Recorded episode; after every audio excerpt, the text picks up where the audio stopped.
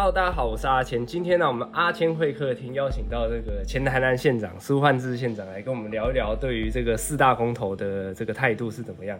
是，呃，现在这个四大公投，呃，今天是呃十四号，呃十五号了，嗯，今天十五号就剩下三天，就快要投票了，哦。那我，呃，我们的四大公投，我们我们立场是这样，呃，我们是三好一坏，嗯，哦。那三好指的是这个第十七，呃，十七案是呃合适，嗯，重启合适嘛？那这个我们是反对。然后呢，第二个是呃来租禁止禁止来租进口，这个我们是赞成的，嗯，好支持的。那第呃十九个就是公投榜大选，那这个部分呢，呃，我们也是支持的，嗯，哦。那第二十案就是三阶迁移，就是早教公投，这个我们也是支持的，所以我们叫三好一坏。那么对傲慢的执政者呢，用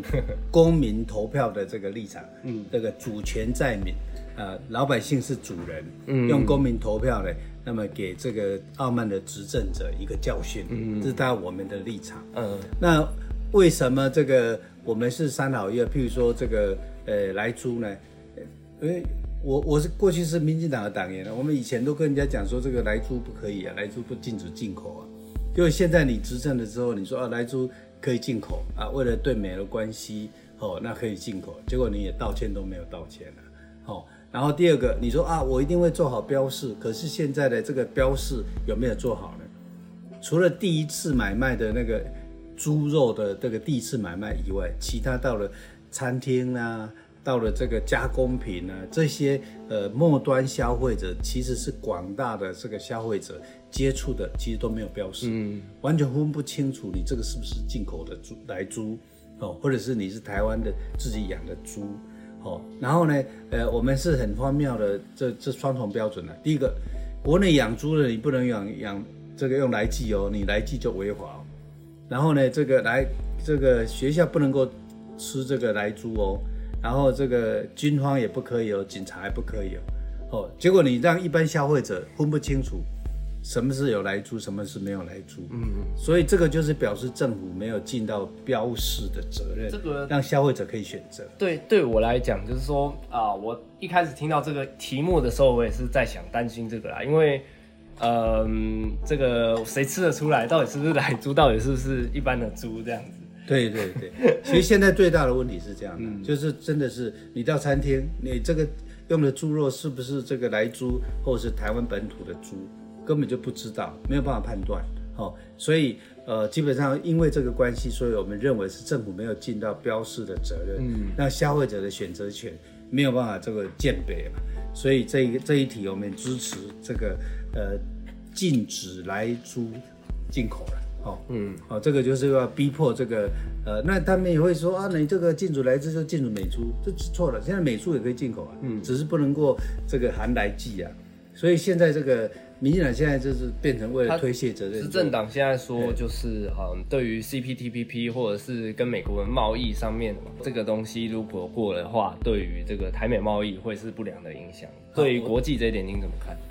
第一个，我们先谈这个 CPTPP 了哈。这个 CPTPP 美国本身是不反对加入 CPTPP 的，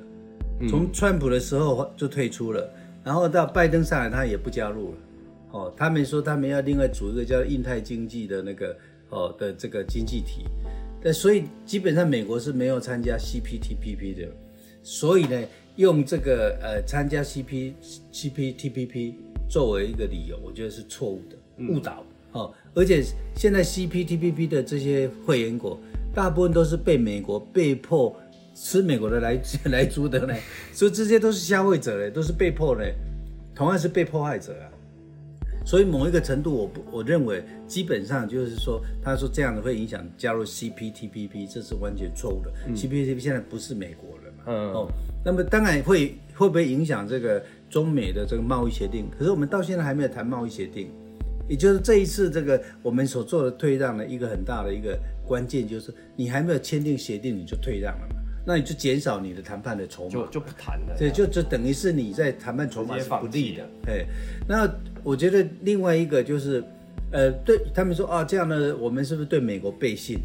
哦，我觉得这个也是错误的，因为还没签嘛。嗯，哦，我们是有承诺说啊，我们要尽尽量努力，可是连那个协定都还没签呢。哦，所以而且第二个就是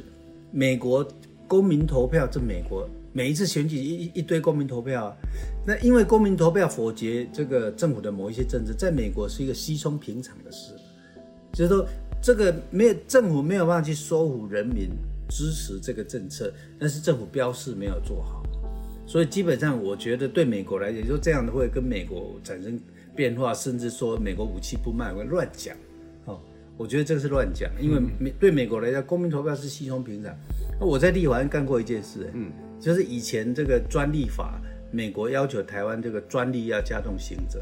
当时我在立法院当立，我当第一届当立委，那时候王美花。嗯，还只是这个中标局的一个科长，可能可能都还没当科长。还没经，现在是经济部长。对，当时他们这个，当时他们在这个专利法，他说哦，因为台湾跟美国签订这个中美贸易协定，里面呢要求专利要加重刑责，结果我们在立法把专利的这个发明专利的刑责嘛砍掉，因为当时台湾很多的高科技的电子业者全部被美国。以行者行者起诉啊，被 IBM 啊，这些美国的 Intel 啊，这些公司把它起诉啊。那所有的台湾的这个从事高科技电脑资讯业的很多老板都被抓，包括曹兴诚，嗯嗯，好多个都被抓。所以当时我们认为，呃，结果我们在立法院在做审查的时候，那么这个当时经济部啊，行政院也说，你就把这个改掉了，我们会被他贸易，对我们违反那个协定啊。可是当时我们在立法院，我们讲得很清楚啊，美国专利法没有行者，美国自己没有行者的东西在台湾加行者，这个都不合理，所以我们就以美国的法律没有行者作为依据，真的把它杀掉。嗯嗯，砍掉之后也没有影响，一点都影响都没有，因为美国自己知道理亏嘛，美国自己的专利我根本没有行者的啦。哦，所以这个例子来说明，这个经济部讲的都是不实的。嗯嗯，所以我们不该照单全收这样子。对，公民投票是最高的这个这个民意，哎，直接民主，所以这个美国是稀松平常的事。嗯，哎，民进党以前在野的时候，是不是对于来猪来牛这这一块，他们比较持一个反对的态度？对，所以说这个在换了屁股换了脑袋哦，所以而且连最起码你跟承诺的标示你都没做 哦，所以现在讲这话，我觉得这是非常不合理，所以难怪很多人都觉得，哎，金世卓辉的，你以前跟我们讲那一套。那现在就变成另外一套时空背景不同之处，然后这个又说一定会影响这个台美关系，这完全是错误的。台美关系现在关键的是美国跟中国互相竞争的一个一个问题，中美对抗这个谁要争老大的问题。嗯，所以这个这么小的一个经济事务没有那么大的影响啊，而且这个呃养猪产业不是美国多大的一个主多大的一个产业。那我们来聊一聊公投榜大选这件事情。是，因为公投榜大选这个比较一般人会觉得说这个离自己好像很远了，就说呃公投榜不榜大选好像也没关系啊，反正大家会投就会去投，不会投就不会投啊。那这一题您怎么看？诶，全世界的公投榜大选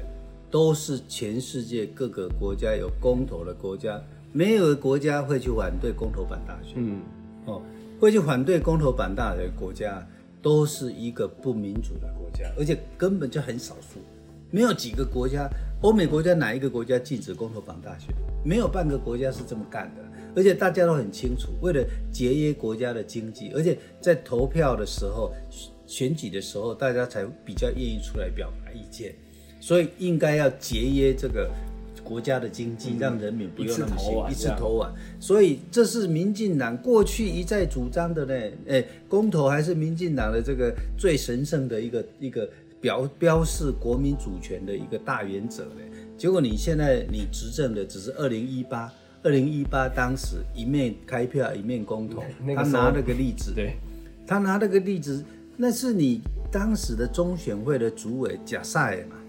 哎，你根根本自己规划不好啊，对不对？你政府犯的错误，你政治规划的错误，你竟然拿这个理由作为借口，把这个公投榜大选把它偷钩，以后就不能过公投榜大选。嗯，我觉得这个是王八蛋的做法，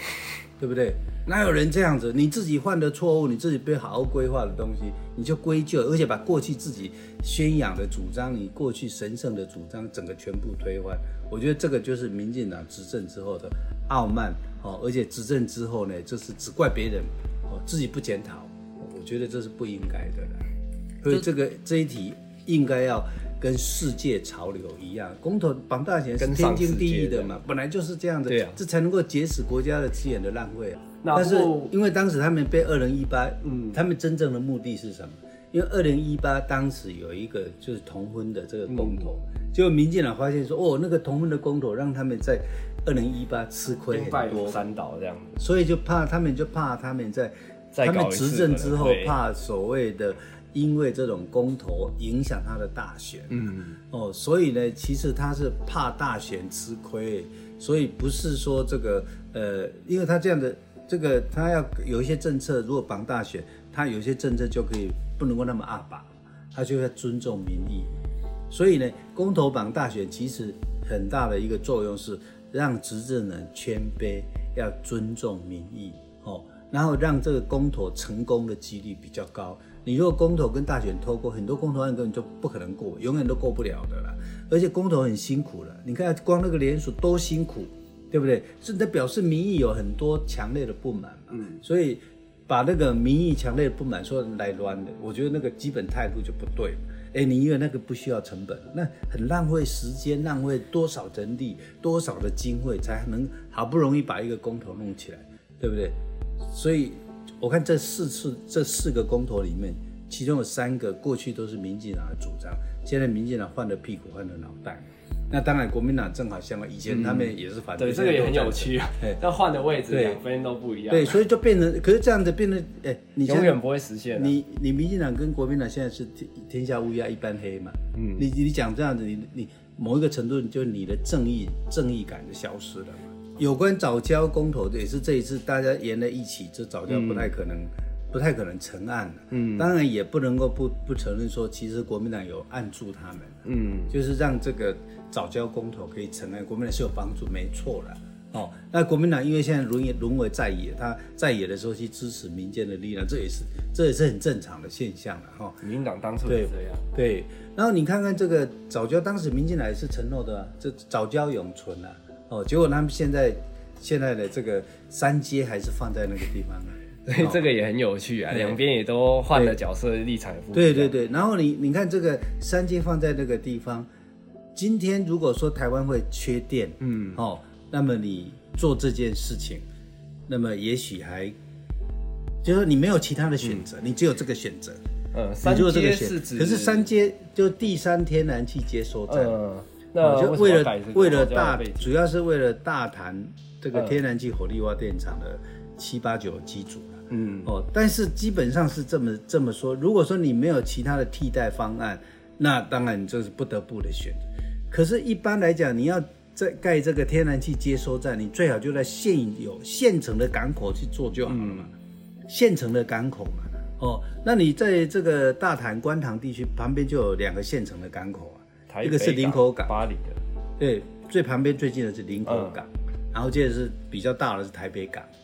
那这个林口港是什么？是林口这个燃煤火力发电厂的卸煤卸煤码头哦。所以呢，把那个改成这个天然气的这个呃接收站，然后把林口的燃煤火力发电厂改为这个天然气火力发电厂，那那就是一举数得了哦。那另外大概台北港县城在那边了，台北港现在已经有大概三百前海造陆三百公顷闲置在那边了，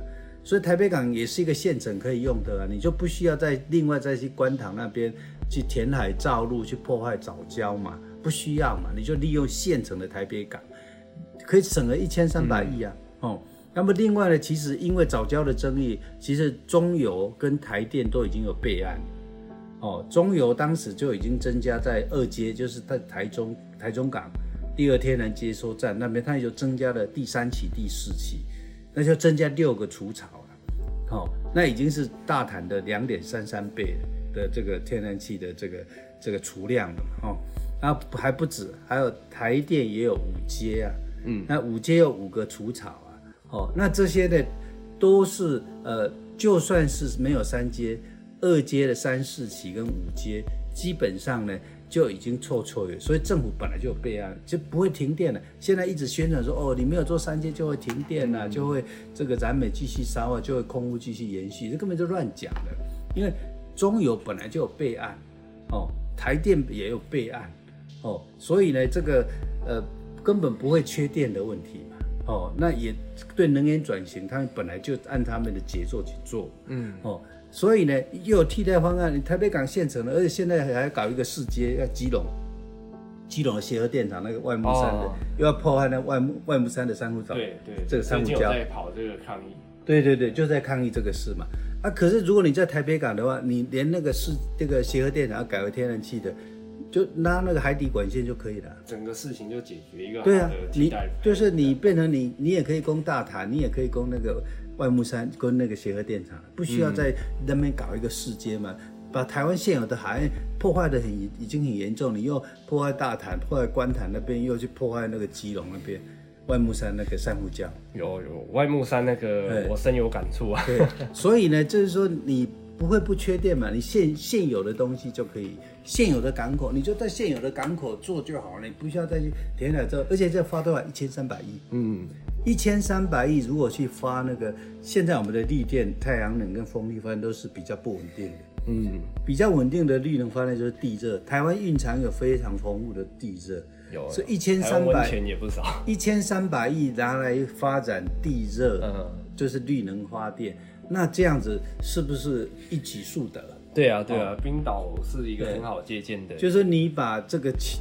节省下来的钱来提早做这个，呃，帮助这些这个地热发电啊、洋流啦、海流发电、潮汐发电啊，哦，那这样的话，整个台湾这个要面对气候变迁公约二零五零年净零排放，你提早做能源转型的布局。嗯，对，所以我觉得这一次的本来这个。呃，这个摄影团体或是环保团体，他们这些主张，政府应该要开一个听证会嘛，按照行政程序嘛，开听证会，嗯，把这些问题厘清嘛。结果现在各说各话，说你台北港要十一年，啊，其实这个呃环保团体他们算着不需要嘛，五点五年就可以了，哦，不不需要那么久嘛，所以就是变成你很多各说各话，然后很多假消息。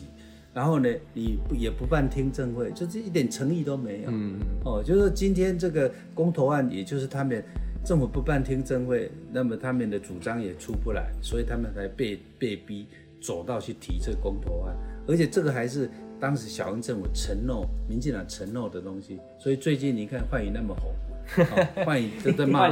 幻影都在骂那个这个蔡英文。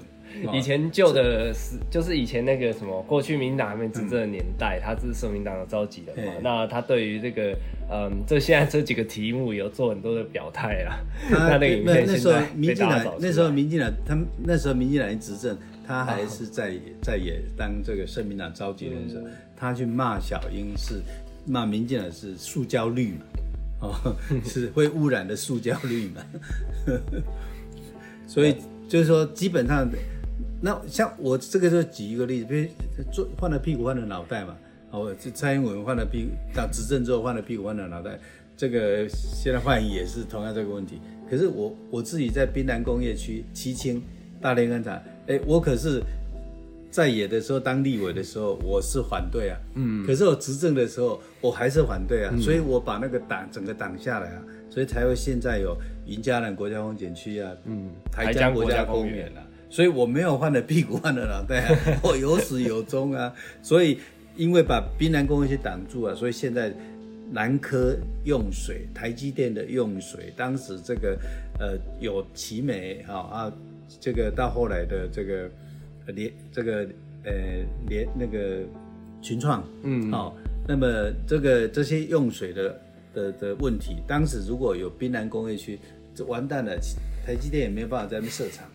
扩产都有问题。整个走第二级产，所以你看，就是变成我们把那个呃石化大炼钢厂这种高污染这样赶走之后，那么整个高高科技才有才有机会，才有空间可以发挥。对对，台南才会往上再发展。对，所以说我们有始有终啊，我们也没有换了屁股换了脑袋，而且环境跟经济发展也有并存啊。嗯。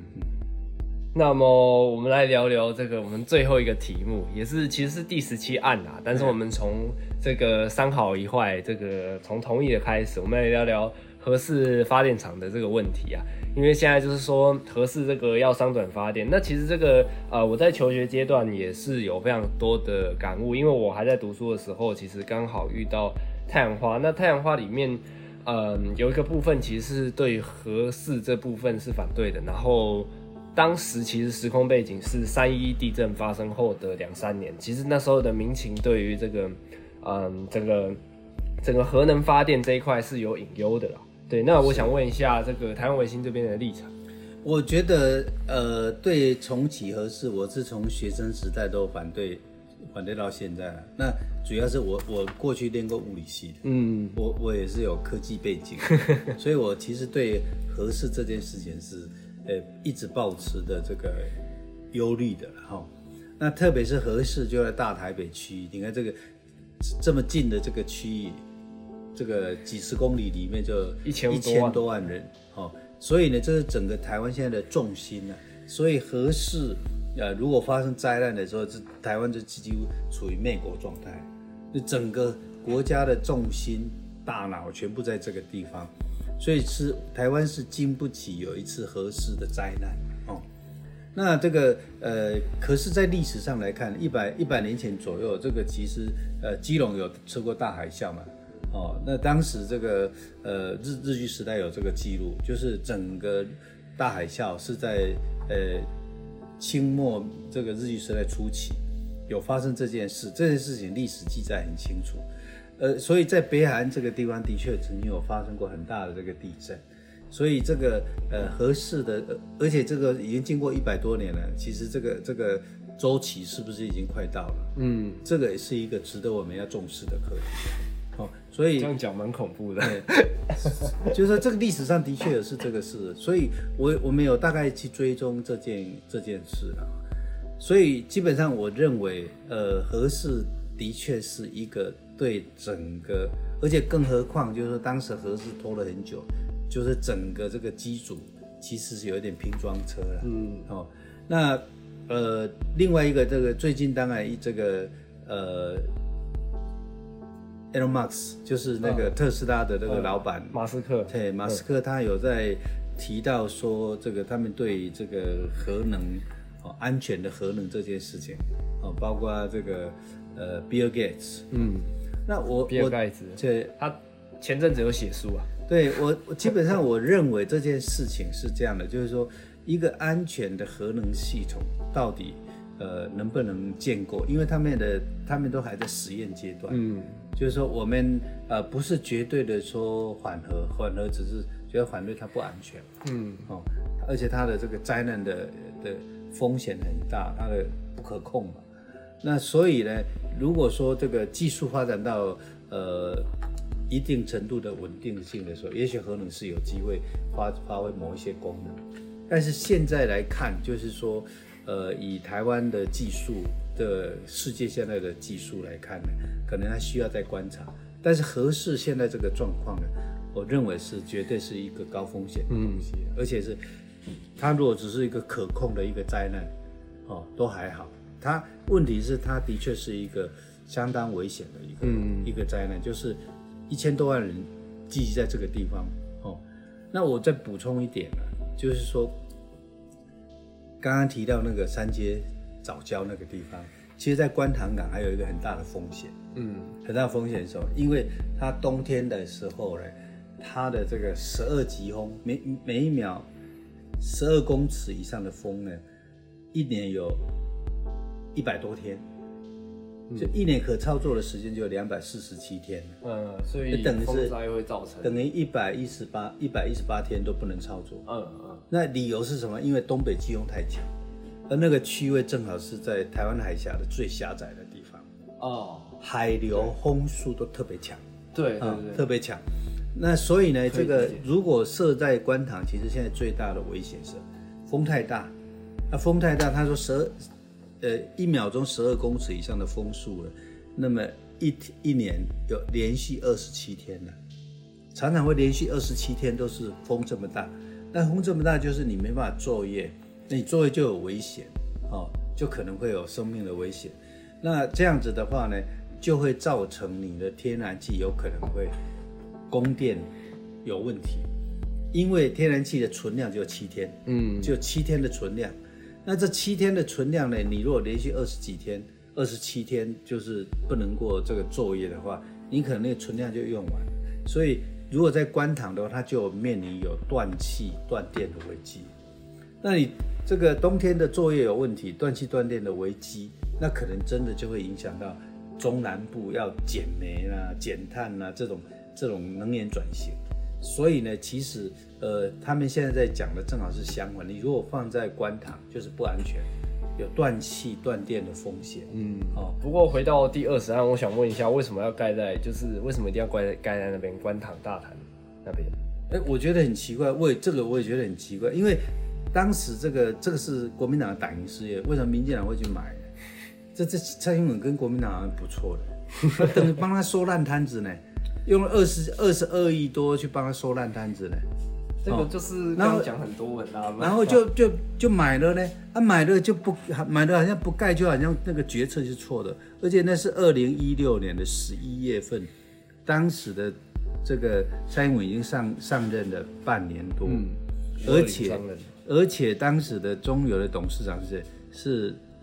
陈金德，那陈金德是新潮流的，嗯所以当时而且曾经的以前也是环保运动的人，嗯。你说这个挺奇怪的，他就这去买的那那个人，而且没有先经过评估，哦，如果有经过评估再买，还而为什么说这个这个买不合理呢？因为当时阿扁的时代啊，中油当时要负责攻击大潭火力发电厂，当时就认为说在大潭不安全，不安全，而且还填海造路更贵，所以他们就放弃这个案子，选择在台中港去盖第二阶天然接收站，接收站去供给给这个，呃，大潭火力发电厂。哦，你看当时中友都已经决定说那个比较贵，而且不安全，结果现在变成换小英政府的时候去买，这个是坦白讲这是不合理的，嗯，而且没有评估，因为前面那段历程难道都不知道吗？中国当时不不买啊，阿扁时代他是不买的啊。他们宁愿自己去去台中港，那么去这个盖这个接收站，然后用海底电缆拉过来，海底气管拉过来。哦，然后这个结果你现在这个小英政府上来的时候，反而去买国民党这个这个这个所谓的观塘观塘这个案子，观塘工业区跟工业港这个案子。所以我觉得，因为可能是买了之后好像不做，就变成上面上面这个决策是错的了。嗯等于是上面那个决策变成错误的，等于这个是硬凹，就是你犯了一个错之后，你后面就硬凹下去。当然，当然，另外一个，这可能里面有很多人的利益在里面了嗯嗯嗯可能已经绑了一组人的利益在那边了。我们要不要先发个不自杀声明这样？嗯，不会的，对啊，那我们回到合适好了。嗯，对啊，那合适这个部分呢、就是您的意思是说，它整个核市场的新建都有很大的问题嘛，所以它可能是一台拼装车，或者是呃会有安全的疑虑。那我想了解，就是另外还有一件事情，刚刚您讲的，那它其实那个之前基隆的大海啸，那其实现在核市场好像位于地震带，是不是？对它这个呃，有一个方文山教授有说，这个它有一个这个断层带的，嗯，它有一个断层带的问题啊哦，那但是这个基本上我们应该这么说了，说主要的其实是过去就是真的有，历史上已经一百多年前已经发生过一个大海啸在那边，嗯，哦，大地震、大海啸在那边的，这个已经历史斑斑在那边，你还要冒这个风险吗？嗯。所以说这个真的是，历史上如果没有发生过就，那历史上真的就发生过。嗯，而且那时候的记载就是说，哦，基隆港的那个这个这个那个水整个倒退，鱼都在在那个跑出来啊。鱼都在陆地上。对啊，对啊，鱼都在那个港底啊，我看嘿，然后大家下去抓鱼啊，嘿，那真的是令人有非常的，因为其实我学生时代的时候，对于这个其中一个部分就是思考的点啊，其中一个部分有疑虑的，也是因为就是说台湾非常多的地震，嗯，尤其我记得没有错的话，那一年好像还有几个地震了，就是好像太阳花占领立法院的时候，是不是有个地震？但是那个没有而且很很有趣哦，这个合适盖的地方是什么？合适呃盖的地方是。我们台湾的北部平埔族非常重要的一组叫马赛族的祖灵地啊！哇，这个就是比较那个，这就不知道，就是子。北部的平埔族，他们的主林地就在核市场那边呢。好，那这个因为大家在北部，大家比较不重视这个，对这个事情比较不了解。其实当时日本人这个登陆台湾，就从那边。登陆了呢，奥迪从那边登陆的，对，那边有一个登陆的纪念碑，但是登陆那个地方其实就是马赛族，嗯，马赛族是当时北部台湾北部一个非常重要的贸易的原住民嗯，他们马赛族在很早的时候就把那个硫磺火药卖给这个西班牙人，他们已经在做这个这个周边的这个贸易，嗯。是已经是国际贸易的转运站，那时候台湾就是，就是当时北台湾的这个平埔族里面，这个马赛族是一个非常特殊的。那那个年代还是碎发枪的年代啊，所以需要刚讲，他们就在卖卖卖硫磺了，需要炸药了。因为当时荷兰人啊、西班牙人都来会寻找火药，包括清朝的政府，当时有一个非非常有名的清朝的这个来台湾就是要买火药，嗯。那买火药其实找的就是马赛族也是找马赛族。这个就扯远了，但是呃，怎么说，就是这个部分我们大家比较没有理解啊，因为像我也会，也只会记得就是北部就是凯达格兰族嘛，然后 西部丘陵就是。其实北部最有名的这这个平埔就是马赛族。嗯嗯嗯。他是因为他他是一个贸易民族。嗯。没办法，因为凯凯达格兰大道，所以大家会比较有印象。这样子，今天谢谢县长来跟我们聊一聊，就是说台湾维新，包括这个苏万志县长他的这个看法，对于公投四大公投的看法是怎么样？那离公投也快到了，这样子，那大家记得踊跃去投票，表现我们直接民主，就是这个民意的直接展现，这样子。今天谢谢县长，谢谢谢谢阿谦。